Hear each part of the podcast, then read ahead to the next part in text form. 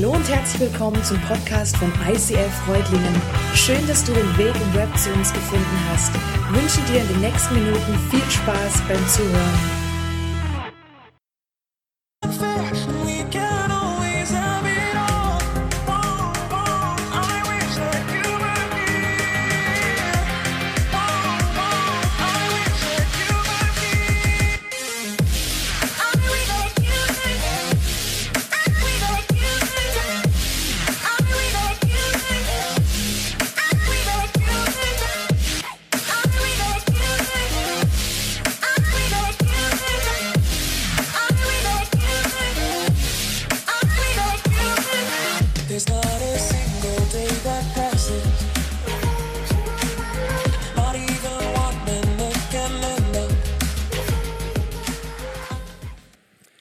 Yes, habt ihr mich erkannt? Der Typ auf der Rutsche. Ja, Spaß. Ja, schön, dass ihr klatscht, aber nein, ich war es nicht. Hey, wir lieben Außergewöhnliches, oder? Wir lieben es, wenn, wenn Menschen was außergewöhnlich gut können. Das fasziniert uns, da schauen wir zu, das, das zieht uns in den Bann und es ist einfach grandios. Wenn du siehst, hey, solche, solche Clips wie der zum Beispiel, zig Millionen auf YouTube oder Sendungen wie Supertalent, nach 10, 11, 12 Jahren immer noch mega hohe Einschaltquoten und das hat nichts mit Dieter Bohlen zu tun, sondern wir lieben einfach das Außergewöhnliche.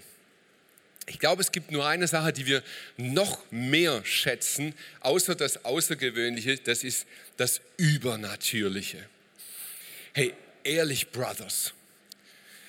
Heute Abend wir bisschen- sind alle ein bisschen jünger, gell? so inklusive mir, aber wenn du jetzt doch schon ein bisschen älter bist, dann ist vielleicht David Copperfield oder Siegfried und Roy oder ja, ich denke, das reicht dann. Ihr wisst, was ich meine, oder? Diese Magie-Shows.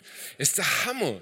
Hey, wenn, wenn das so übernatürlich einer durch den Raum fliegt, wir wissen alle, dass das Tricks sind, aber es hat schon was. Es spricht uns an und es ist, vielleicht ist das die Magie, dass wir diese Sachen sehen wollen, dass es uns anzieht. Wir wollen das Übernatürliche sehen und gesehen haben. Jetzt heißt unsere Serie Unstoppable und dieser Sonntag heute, Kirche ist übernatürlich. Ist da genau das damit gemeint? Werden wir als Kirche unstoppable, wenn wir außergewöhnlich gut sind? Ist es deshalb ein Wert im ICF, Exzellenz? Wir legen Wert auf Qualität, weil wir sagen, hey, du musst bloß mega gut sein, du musst einfach besser sein als die anderen, dann zieht es Menschen an und dann wird Kirche unstoppable. Und wenn das nicht reicht, muss Kirche einfach übernatürlich sein, um Menschen anzuziehen? Brauchen wir das, dass einfach Übernatürliches passiert in den Gottesdiensten und wenn es dann nicht geschieht, machen wir dann einen auf Ehrlich Brother. Ich finde ja den Namen schon ein Witz irgendwie. Machen wir dann so einen auf Trick? Das Übernatürliche ein klein bisschen beschleunigen? So auf der Bühne mit Chaka und umfallen und wenn er nicht umfällt, dann schieben wir noch ein bisschen, solange bis er liegt? Oder braucht es das? Damit Kirche unstoppable wird? Ich glaube nicht. Ich glaube ehrlich gesagt, dass Kirche unstoppable ist, hat eigentlich gar nichts mit uns zu tun. Jesus sagt mal, das findest du in Matthäus, das ist das erste Evangelium im neuen Teil oder im zweiten Teil der Bibel. In Matthäus 16, Vers 18 sagt er, auf diesen Fels, damit meint er einen seiner Jünger, Petrus, auf diesen Fels werde ich meine Gemeinde bauen und die Pforten der Hölle werden sie nicht überwinden. Hey, warum sagt er das zu Petrus? Ist Petrus so außergewöhnlich gut? War er einfach besser als die anderen? War Petrus gesegnet mit übernatürlicher Kraft und deshalb hat er sich ihn ausgesucht und gesagt, hey, du bist spooky? Nein, überhaupt nicht. Wir wissen, dass Petrus einfach einer von vielen war, aber was ihn vielleicht unterschied ist, Er setzte alles auf Jesus. Er nahm seinen ganzen Mut zusammen und sagte, Herr, du bist der Christus. Wohin sollten wir gehen? Nur du hast Worte des Lebens. Und so dieses, dieses tiefste, hey, ich gebe mich dir hin, das war Petrus. Und daraufhin sagt Jesus, du bist der Fels. Und genau darauf, also nicht auf dir als Person, sondern auf dieser Herzenshaltung, werde ich meine Gemeinde bauen und die Gemeinde wird nicht zu stoppen sein. Hey, und das ist eine mega gute Nachricht. Kirche wird nicht gestoppt. Von nichts, von keinem Virus, von keinem politischen System, von keinem Krieg, von gar nichts. Kirche wird nicht gestoppt werden, bis der Herr wiederkommt. Ich finde, hey, Jesus, das ist ein Applaus an dich wert. Kirche ist nicht zu stoppen. Und das glaube ich wirklich. Aber ich möchte heute schon über dieses Übernatürliche in Kirche reden. Das Übernatürliche, das wir uns herbeisehnen und auch erleben wollen. Ich glaube, dass die Sehnsucht nach dem Übernatürlichen etwas ist, was in so gut wie jedem von uns schlummert. Vielleicht prägt es sich manchmal unterschiedlich aus, vielleicht erlebst du es etwas anders als dein Nachbar, aber fühl mal in dich rein.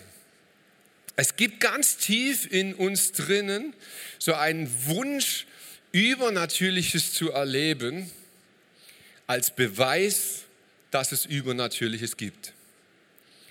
Wir brauchen immer wieder einen Beweis dafür, dass das, woran wir glauben, was wir ja noch nicht sehen, aber dass das, woran wir glauben, auch Realität ist. Wir wollen das Übernatürliche erleben, damit wir wissen, dass es das wirklich gibt. Und wir wollen es erleben, damit wir spüren, tief in unserem Herzen drinnen, hey, dieser Gott meint es wirklich gut mit uns. Der ist wirklich für mich da. Wir suchen nach einer Hilfe außerhalb von uns selbst. Es gibt ja mega Erfolgsgeschichten. Ich weiß nicht, ob dir das aufgefallen ist. Erfolgsgeschichten, ich meine es nicht lächerlich, wirklich. Harry Potter zum Beispiel ist nach wie vor neben der Bibel eines der erfolgreichsten Bücher ever. Bibi Blocksberg, eines der erfolgreichsten Kindergeschichten ever. Lilly Fee, oder wenn du ein paar Generationen zurückgehst, Zauberergeschichten, kleine Hexe. Ich glaube, in diesen Geschichten steckt eine Gemeinsamkeit. Es ist die Suche, es ist die Sehnsucht, dass meine Probleme, meine Schwierigkeiten, das, was mein Leben so kompliziert macht, dieser Berg, der gerade vor mir steht im, im Leben, dass ich ihn einfach wegzaubern kann. Dass es irgendeine Kraft, dass es irgendeine Macht gibt, die das einfach so von außen wegnimmt. Und ganz ehrlich, wer sehnt sich danach nicht? Meine Probleme, meine Schwierigkeiten, meine Prüfungen, meine Jobprobleme, meine Gesundheitsthemen einfach weg. Und ich muss nichts tun. Hex, Hex. Und die Welt ist eine andere. Ich habe überhaupt nichts gegen Geschichten. Null. Ich liebe Geschichten, ich liebe Bücher, ich liebe Fantasie und ich, auch Harry Potter finde ich, hat echt was. Aber ich glaube, dass diese Geschichten uns dennoch auf einen falschen Weg bringen. Ich glaube, dass sie uns auf einen Weg bringen, dass wir aus uns heraus, wenn wir den Wunsch haben, dann können wir etwas herbeirufen, etwas herbeizaubern, um übernatürlich in unserem Leben wirksam zu werden. Und Gott ist an der Stelle in der Bibel unglaublich klar. Er sagt, lass die Finger davon. Und dennoch bin ich überzeugt, dass der Wunsch von ihm in unser Herz gelegt wurde. Im Psalm 46 heißt es, Gott ist unsere Zuflucht und Stärke, ein bewährter Helfer in Zeiten der Not. Wir sehnen uns nach diesem jemand. Vielleicht sind diese Worte der Bibel für dich ziemlich weit weg, weil du dich nicht so safe fühlst in der Bibel. Vielleicht sind es andere Worte, die dich eher ansprechen. Adel Tawil hat gute Worte in einem Lied gefunden. Ist da jemand? Ist da jemand, der mein Herz versteht? Und der mit mir bis ans Ende geht? Ist da jemand, der noch an mich glaubt? Ist da jemand? Vielleicht liegen dir die Worte mehr als die Worte der Bibel, aber ich glaube, sie sagen etwas sehr Ähnliches aus. Wir haben die Sehnsucht danach, dass da jemand ist. Unsere Zuflucht, unsere Stärke, der die Dinge für uns löst, die wir nicht lösen können. Und den suchen wir, den wollen wir erleben, nach ihm strecken wir uns aus. Das Problem ist bloß, wann immer das geschieht und Gott wirklich eingreift und uns hilft, aber das auf natürlichem Weg tut, dann diskutieren wir ihn weg. Ja, die Tablette hat mir geholfen. Das Fachwissen des Experten hat mich gerettet. Es waren die physikalischen Gesetze, die dazu geführt haben, dass mein Auto auf glatter Straße nicht den Abhang runtergefallen ist. Ich habe Glück gehabt. Und wenn wir keine natürliche Erklärung mehr haben, weil es das übersteigt, dann finden wir dennoch Worte, die Gott außen vor lassen. Glück gehabt, Pech, Schicksal, Karma, Zufall. Erst wenn wir es uns gar nicht mehr erklären können und keinen Begriff mehr finden, Halleluja, der Herr war's. Merkt ihr, wie schräg das ist? Wenn ein übernatürlicher Gott mit natürlichen Mitteln arbeitet, dann erkennen wir ihn nicht an. Wir verlangen danach, dass Gott auf übernatürliche Art in unser Leben eingreift. Ja, von Heilung reden wir erst, wenn es Bäm macht und ich mir die Heilung nicht erklären kann.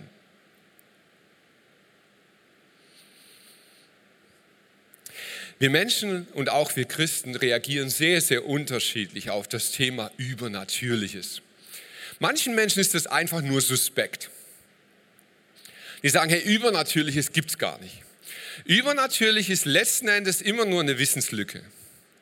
Es ist nur so lange übernatürlich, bis wir das notwendige Wissen haben, das, was da passiert ist, zu erklären und dann ist es natürlich. Und diese Herzenshaltung haben auch Theologen. So gehen sie zum Beispiel an die Bibel ran, an Wunder, an Erlebnisse aus dem ersten Teil der Bibel. Wenn es da heißt, das Wasser hat sich geteilt, ja, dann versucht man Erklärungen zu finden. Dann geht man historisch kritisch irgendwie vor, rupft das Ganze auseinander, bis man irgendwann dann erklären kann, wie es eventuell auf natürlichem Weg hätte sein können. Und wenn man das gar nicht schafft, dann wird es zur Symbolik. Dann ist er nur symbolisch durchs Wasser gelaufen. Also ich sage euch ganz ehrlich, ich hätte Bock, selbst symbolisch mal übers Wasser zu laufen. Fände ich auch schon cool. Aber wie schräg ist das? Kann man nicht Dinge einfach stehen lassen, auch wenn ich sie nicht verstehe? Aber dann gibt es die andere Gruppe von Menschen, die glauben, dass es Gott gibt. Sie glauben auch, dass es übernatürliches Wirken Gottes gibt, aber nicht bei uns. Nicht bei mir. Gott wirkt schon übernatürlich, aber irgendwo da in Afrika irgendwo in Asien, irgendwo ganz weit weg, dort wo es muss, weil, weil anders geht es da nicht. Ganz tief dahinter, glaube ich, steckt eine Sehnsucht in unserem Herzen. Wir wünschen uns Gottes übernatürliches Wirken als ein Liebesbeweis. Wir wollen spüren, Gott tut etwas um mir seine Liebe zu zeigen. Und damit sind wir nicht allein. Das Volk Israel war schon genau gleich. In der Wüste täglich erlebten sie Gott, täglich erlebten sie Übernatürliches. Täglich spürten sie, dass Gott ihr Versorger war. Und nach jedem Wunder unmittelbar danach, Halleluja, groß ist der Herr, der uns versorgt. Und morgen habe ich es vergessen. Die waren noch keinen Schritt im Land Kanaan drin, dann hatten sie Zweifel. Oh, der Gott wirklich eingreifen kann?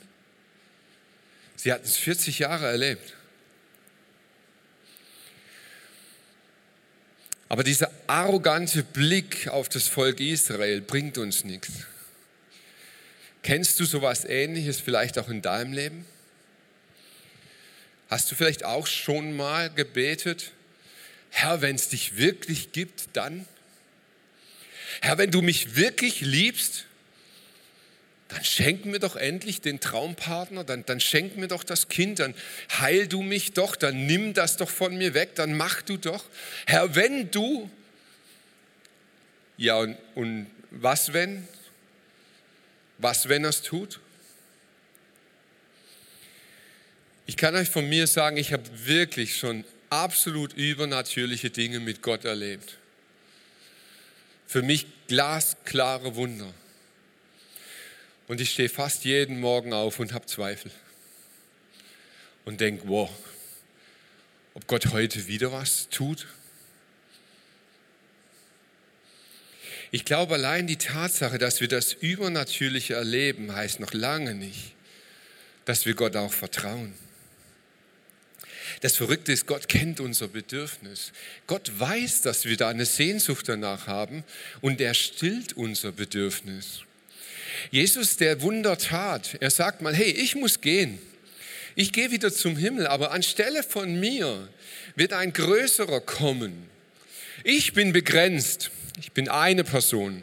Aber der, der kommen wird, der wird unbegrenzt ausgegossen über die ganze Menschheit.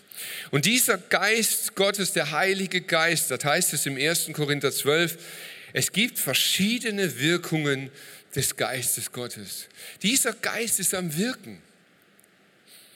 Er tut Wunder, er greift ein, übernatürlich in unser Leben. Und dann beschreibt der Autor, wie das aussehen kann. Dem einen schenkt er im rechten Augenblick das richtige Wort. Ein anderer kann durch denselben Geist die Gedanken Gottes erkennen und weitersagen. Das sagt er übrigens nicht, das ist Zufall. Du wirst zufälligerweise in dem Moment genau das Richtige sagen. Es ist der Geist Gottes, der diese Worte schenkt. Wieder anderen schenkt Gott durch seinen Geist unerschütterliche Glaubenskraft oder unterschiedliche Gaben, um Kranke zu heilen. Manchen ist es gegeben, Wunder zu wirken. Einige sprechen in Gottes Auftrag prophetisch. Andere sind fähig zu unterscheiden, was vom Geist Gottes kommt und was nicht. Einige reden in unbekannten Sprachen und manche schließlich können das Gesagte für die Gemeinde übersetzen. Wow! Das klingt spannend, oder? Ich meine, das ist schon spooky. Wenn jemand wirklich einfach so von Gott eine Eingabe kriegt, schaut dir in die Augen und sagt dir etwas, was er nicht wissen kann. Wenn jemand seine Hand auf deine schmerzende Stelle legt und bam, ist es gut. Übernatürlich. Die Frage ist, wer bekommt diese Gaben? Wer kriegt diese Gaben denn jetzt? Sind es die besonders frommen? Sind es die besonders Guten? Sind es die, die richtig glauben?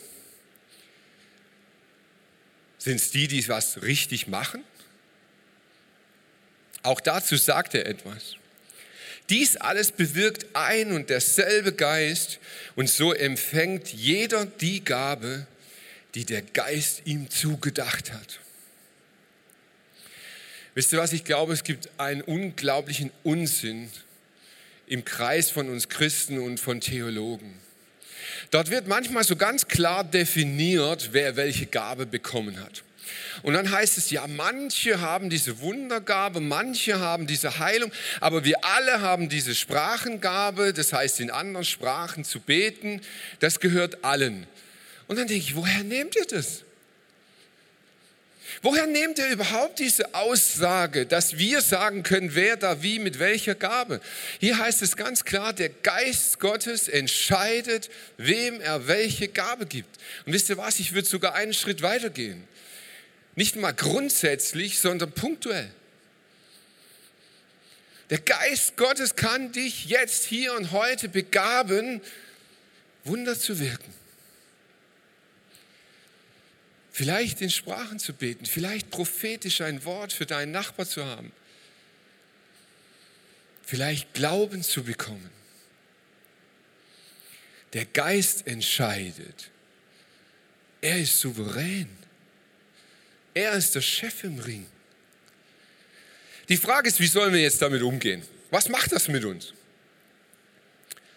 Wenn der Geist entscheidet und wir nichts zu melden haben, ja, sollen wir dann das Ganze einfach mal beiseite legen und sagen, wisst ihr was? Nein, ich plane mein Leben, ich entscheide aufgrund meines Verstandes, aufgrund meiner Denkweise. Ich, ich plane mein Leben, ich lebe mein Leben und dann schauen wir mal, irgendwie wird Gott sich halt schon einmischen, wenn es nicht passt. Oder sollen wir sagen, nein, nein, nein, das Leben ist geistlich zu sehen. Der Geist Gottes wird jeden Tag in mein Leben reinsprechen. Ich muss nichts planen, ich muss nur warten. Ich muss hören auf Gott und ich muss tun, was er sagt. Ich muss einfach geistlich abwarten, bis Gott entscheidet, was dran ist und dann muss ich das leben.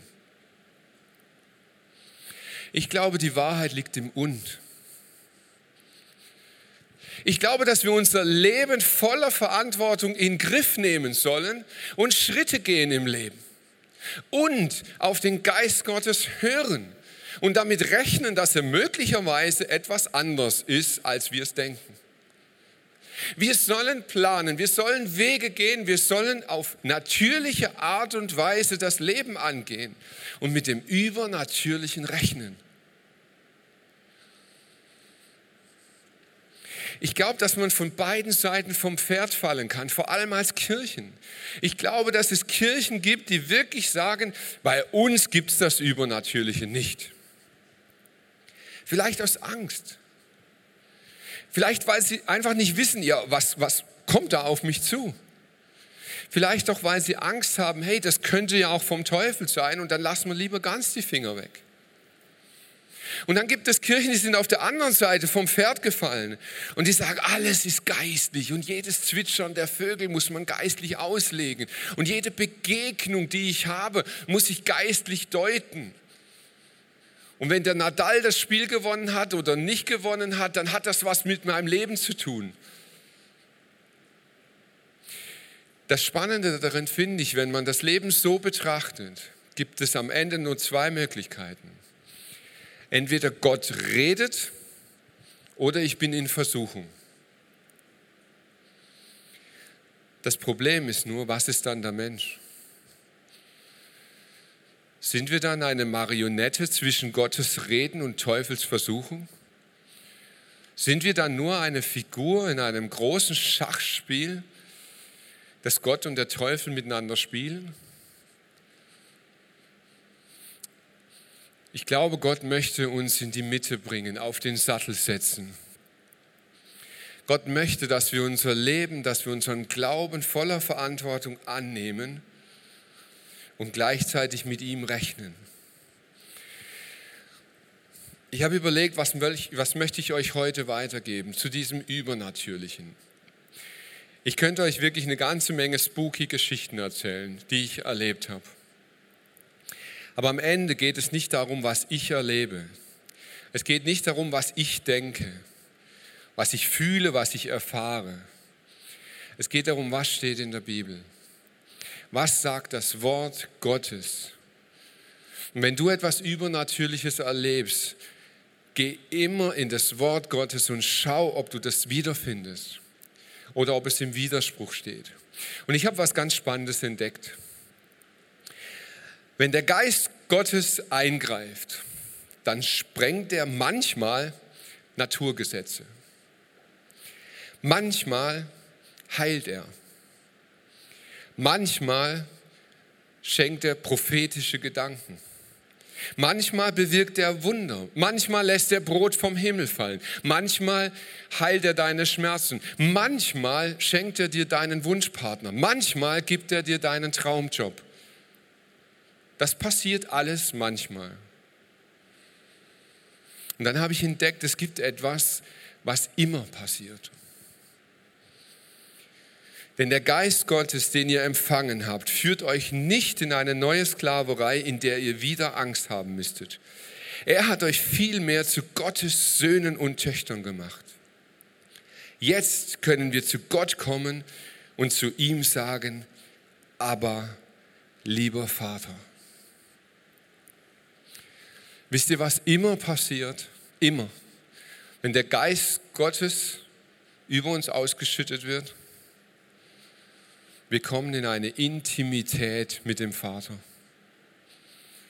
Das ist die erste Wirkung des Geistes in unserem Leben. Und jetzt sagst du vielleicht, boah, das mit dem Vaterbild. Hey, ich habe kein gutes Vaterbild. Das Vaterbild in meinem Leben hat nichts mit Intimität zu tun und wenn dann mit einer ganz schrägen. Vielleicht bist du so verletzt und so enttäuscht vom Leben, dass du sagst, ich will überhaupt niemand an mich ranlassen. Ich will keine Intimität, weder mit einem Mensch noch mit einem Gott. Und dann glaube ich, dass es Zeit wird, dass du eine Begegnung mit dem Geist Gottes hast. Ich glaube, dass das Erste, was der Heilige Geist tut in unserem Herzen, ist, dass wir diese Nähe, diese, diese Intimität mit Gott wieder suchen. Wir wollen ihn wieder erleben. Er versöhnt uns mit Gott. Und wisst ihr, wenn der Heilige Geist wirkt, dann können viele Dinge geschehen. Aber ich bin zutiefst überzeugt davon, dass es immer geschieht, dass es uns näher zu Gott zieht, dass es uns näher an sein Herz bringt. Und ich möchte heute am Schluss dieser Predigt etwas mit euch machen. Und wir haben uns entschieden, ganz bewusst, wir lassen an der Stelle mal so die Musik weg kein Holy Keyboard, keine Gefühle. Wir wollen einfach Gott bitten, dass sein Geist uns berührt. Und ich möchte mit dir jetzt in eine Zeit gehen, es wird vielleicht still. Wenn du damit nichts anfangen kannst, halten Weichen aus, es geht vorüber. Wir wollen den Geist Gottes wirken lassen und schauen, was passiert. Vater im Himmel, und ich bete jetzt für diesen Augenblick hier. Ich bete, dass du deinen Heiligen Geist über uns ausschüttest. Heiliger Geist, ich gebe dir diesen Raum, ich gebe dir die Zeit. Ich erlaube dir, dass du hier in diesem Raum jetzt wirken kannst, was du wirken möchtest.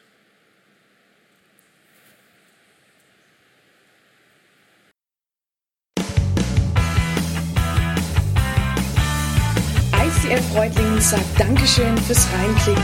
Weitere Infos findest du unter www.icf-reutlingen.de.